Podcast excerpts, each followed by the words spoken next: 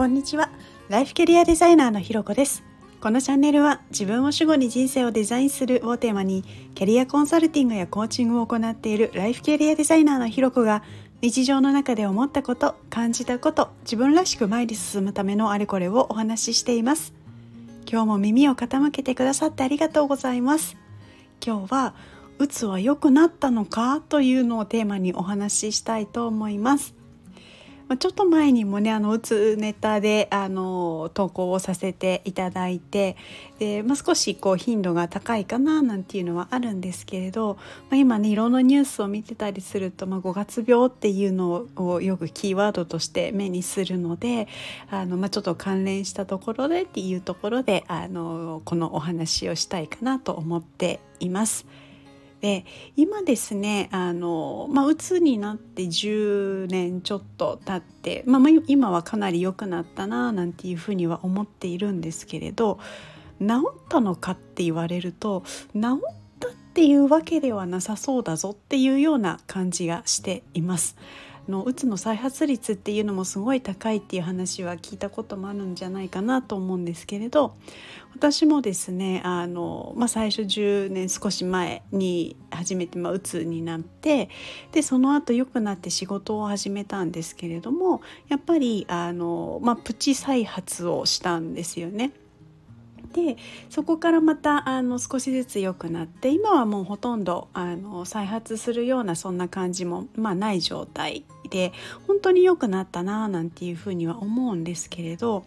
あのどちらかというとですねあの風邪みたいにこうすごい症状が出ていてこう薬飲んですごい元気になって風邪のウイルスどっか行ったみたいななんかそういう感覚ではなくて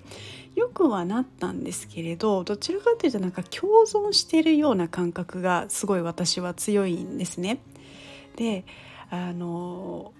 なんかうつが良くなったっていうよりもなんか考え方が変わったからうつが出てこないっていう方がすごいしっくりくるんですよ。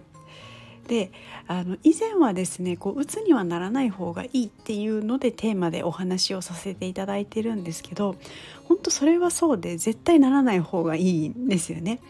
でただなってしまった以上で、まあ、良くなったからこそ言えるっていうのはこう鬱になったから、まあ、これ以上頑張りすぎるとまずいぞっていうラインがすごい明確に分かるようになったなっていうところなんですね。でやっぱりこう今でも頑張りすぎるとなんかおかしくなるんですよ。あの例えば症状的にはこう極端にネガティブになったりとかもう本当無気力になり始めたりとか、まあ、とにかくいろんなことが面倒くさくなってしまったりとかでそういう時にこう大体考えているのがすっごい完璧主義だったりとかもう全部自分でやんなきゃって思っていたりとかあの休むことへの罪悪感がすごく出ていたりとかなんかそういう風な考え方がすごいある時ってやっぱそういう風になりがちなんですね。でただ一方でそういうサイン体のその症状としてのサインみたいなものがはっきり出てくるしそれをこう確実に認識しているのであのそこは無理をしなくなったっていうところでなんかこう共存っていうような感じなんですよね。なので、まあ、そういうサインが出たらこう無理したらでなんか鬱になりそうな怖さっていうのがものすごいあるのでこうストップが自然とかかるんですよね気づくと。でもちろんねそんなギリギリになるほど頑張っちゃダメだよっていうのはすごいあってあの、まあ、日頃からね私もそこは気をつけてはいるんですけれどやっぱり忙しい時期とかは、まあ、ちょっとそういうサインが出るとこまであの行っちゃうこともあるんですよね。まあ、なのでそこはすごいこう自分のサインには気づくようにもすごいしていたりもします。まあ、なのでこう言い換えればですね、まあ、そのサインを見逃してしまったりとか気づいていてもこうちょっとスルーして根性論でこう全て自分で何とかしてやる何とかしないとっていうふうに思ってやってしまったからこそ鬱になったんだろうなっていうことも言えるなっていうことも思っています。なのでこう皆さんもですねいつもとなんか違うなと思ったような時にはあの休んだりこう何かしらこうリラックスするリフレッシュするみたいな何かしらの対処をした方がいいっていうふうに強く思っていてそういう配信が結構多めになっていたりするのは実はそういうことなんですね。やっぱりサインを見逃さないサインをスルーしないくてちゃんと休んだりとかリフレッシュすること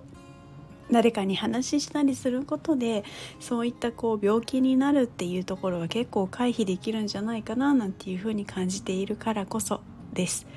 というところで今日はですねうつは良くなったのか？というのをテーマにお話をしました。ここまで聞いてくださってありがとうございます。いいねコメントレタフォローいただけるととっても励みになります。よろしくお願いします。それではまた次回お会いしましょう。